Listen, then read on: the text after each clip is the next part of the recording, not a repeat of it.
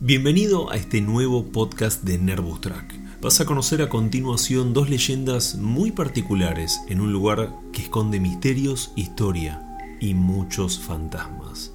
El episodio de hoy se llama Leyendas del Cementerio de la Recoleta. Comenzamos. La leyenda de la Dama de Blanco es una de las más famosas y atractivas que tiene este cementerio. Incluso se pueden encontrar historias en diferentes rincones del país y Latinoamérica con una similitud muy pero muy curiosa. Una adolescente muy atractiva es la protagonista. Se llamaba Luz María y pertenecía a la alta sociedad por ser la hija del dramaturgo Enrique García Belloso. Lamentablemente, el destino tenía preparado para ella un final inesperado y verdaderamente muy pero muy triste. Después de algún tiempo sintiéndose mal, los médicos le detectaron leucemia y lógicamente en esa época aún no existían tratamientos que puedan hacer frente a esta grave enfermedad, al menos para tener una esperanza de vida. Por lo cual, esta adolescente murió en 1925 teniendo tan solo 15 años de edad. Sus padres estaban muy pero muy angustiados, a tal punto que la madre de Luz María logró tramitar un permiso especial para pernoctar en el mausoleo, de algún modo acompañando a su hija para que no esté sola por las noches en medio de este lugar. El tiempo pasó para todos y recién en 1930 fue cuando sucedió un hecho que sería la raíz de esta leyenda que perdura hasta el día de hoy. Pablo, un joven porteño como tantos otros, un sábado por la noche estaba caminando. Había salido simplemente a divertirse y se encontró a una joven llorando desconsoladamente. Estaba sentada en la vereda, en lo que es hoy la calle Junín, casualmente la que pasa justo por frente al cementerio de la Recoleta. Pablo se acercó, le preguntó qué le pasaba e intentó calmarla. La historia cuenta que le dio su pañuelo para que seque sus lágrimas y le colocó encima su campera, ya que hacía bastante frío y ella solo tenía puesto un vestido blanco bastante fino. Una vez que estuvo mejor, la invitó a tomar un café en La Veredita, hoy en día Café La Biela. En este lugar se sentaron, charlaron, se rieron. Ella le dijo que su nombre era Luz María. A Pablo le resultó muy linda esta chica y tal vez por un impulso que no pudo controlar, se animó a besarla. Luz María se asustó, volcando parte del café sobre la mesa, el piso y la campera que Pablo le había prestado. Luego de esto, salió corriendo. Pablo fue tras ella y pudo ver cómo entraba al cementerio. Se acercó a la enorme puerta y al encontrarla cerrada, comenzó a gritar llamándola y pidiéndole perdón, pero ella no regresó. A los minutos, mientras Pablo continuaba golpeando el portón una y otra vez mientras gritaba, se acerca el cuidador preguntando por qué tanto ruido y que le estaba faltando el respeto a los que allí descansan. Pablo le explicó la situación varias veces hasta que logró por fin convencer al sereno. Más allá que él le aseguró que ninguna chica había entrado ni salido, le abrió el portón y lo dejó que busque a la mujer que se le había escapado. Así fue que Pablo recorrió durante horas el cementerio, mirando en cada rincón, tumba por tumba. Y en un determinado momento, casi dándose por vencido, levanta la cabeza y la poca luz que había en ese momento ilumina un mausoleo de puro mármol blanco. Y en su parte superior pudo leer el nombre de Luz María García Belloso. En su interior observó la estatua de una niña recostada como si estuviese durmiendo, con una flor fresca entre sus manos, y debajo, justamente en el piso de este mausoleo, la campera de Pablo nada más ni nada menos que con una mancha de café fresca. Hasta el día de hoy se la conoce como la Dama de Blanco y aseguran que cada tanto se la puede ver caminando no solo dentro de este cementerio, sino por fuera, como aquella fría noche en la que Pablo pudo encontrarla. En 1888 nació una niña que vivió una historia de amor, decepción y algo horrible que con tan solo imaginarlo te va a faltar la respiración. Rufina, desde muy joven, perteneció a una clase social alta. Aunque su padre siempre estuvo envuelto en escándalos, ella logró salir bien parada de todo esto. Claro que nadie, ni ella misma, imaginó cuál sería su destino. En ese tiempo Rufina, con sus 18 años y una belleza sobresaliente, era codiciada entre los hombres de la época. Fue así que conoció a Hipólito Irigoyen, quien sería años más tarde el presidente de la nación dos veces.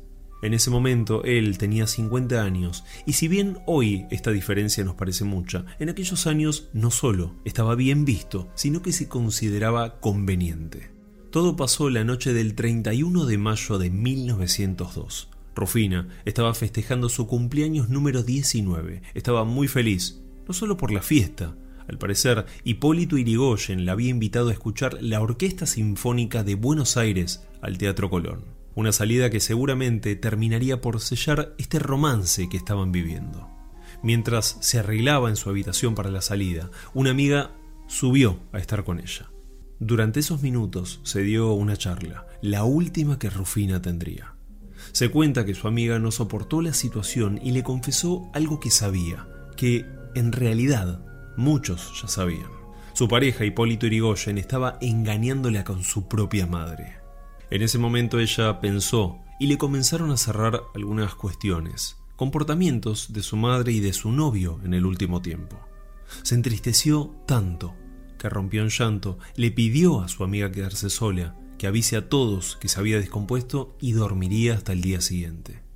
Su amiga, más allá de no querer dejarla sola, hizo caso a su pedido y la dejó en su cuarto. Internamente sospechaba que sería la última vez que la vería. Por la mañana la mucama llamó a la puerta de la joven para invitarla a desayunar. No era normal que aún duerma y asumió que, debido a su malestar, se había quedado dormida. Estaba equivocada.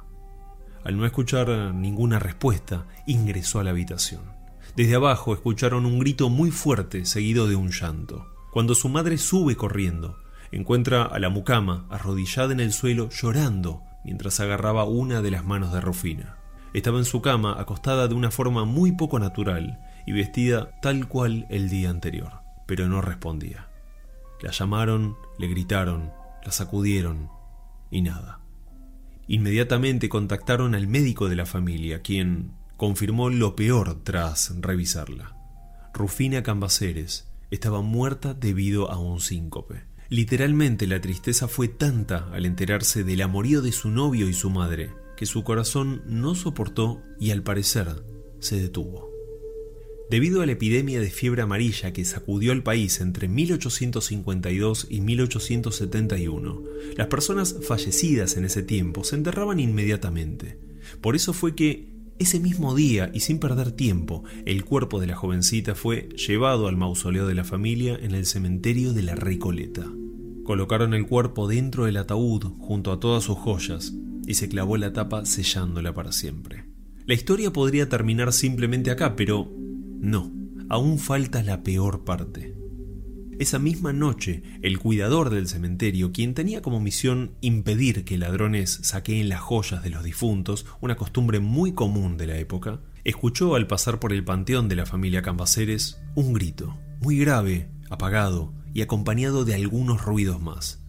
Se asustó mucho ya que pensó que tal vez ladrones habían entrado y estaban robando las joyas de Rufina. No vio nada desde afuera, pero no se quedó tranquilo. Inmediatamente dio aviso a la familia, quienes se acercaron recién al día siguiente con la policía cerca del mediodía. Al entrar a la bóveda, lo primero que notaron fue que el ataúd estaba movido de su lugar, y si bien su tapa estaba clavada aún y no parecía estar violentada, la abrieron para asegurarse que todo esté correcto. Cuando liberan el último clavo y levantan la pesada tapa de roble, se encontraron con la peor escena posible. La madera estaba totalmente arañada desde adentro y manchada con sangre. Rufina estaba dada vuelta y cuando la giran ven su expresión, o al menos la última que le quedó cuando dio su último respiro, de una desesperación total resultó ser que había muerto ahogada dentro del ataúd, luego de un cuadro de catalepsia, una condición biológica que hizo que el cuerpo de ella aparentara estar sin vida aquella mañana, y luego de varias horas, ya encerrada en el sarcófago, se despertó en total oscuridad sintiendo que la muerte la abrazaba, ahogándola poco a poco. Su madre, devastada, tiempo después envió a colocar la escultura de Rufina, que hoy se puede ver si visitas el cementerio. Se observa a ella tocando la puerta del mausoleo, tal vez dando la imagen de por fin ser libre, esquivando la oscuridad de ese ataúd que le dio muerte aquella noche. Un detalle importante es que a raíz de este suceso se dictaminó que las personas fallecidas tenían que velarse durante 30 horas al menos, con el fin de constatar que la muerte efectivamente había llegado. Y con el pasar de los años los velorios se convirtieron a lo que son hoy, eventos sociales para despedir al ser querido. Gracias por llegar al final de este podcast, espero que lo hayas disfrutado. Te invito a escuchar mis otros episodios, a suscribirte y a seguirme también en YouTube, donde vas a encontrar esta y cientos de historias más que en la gran mayoría son totalmente inéditas. Les mando un fuerte abrazo a todos.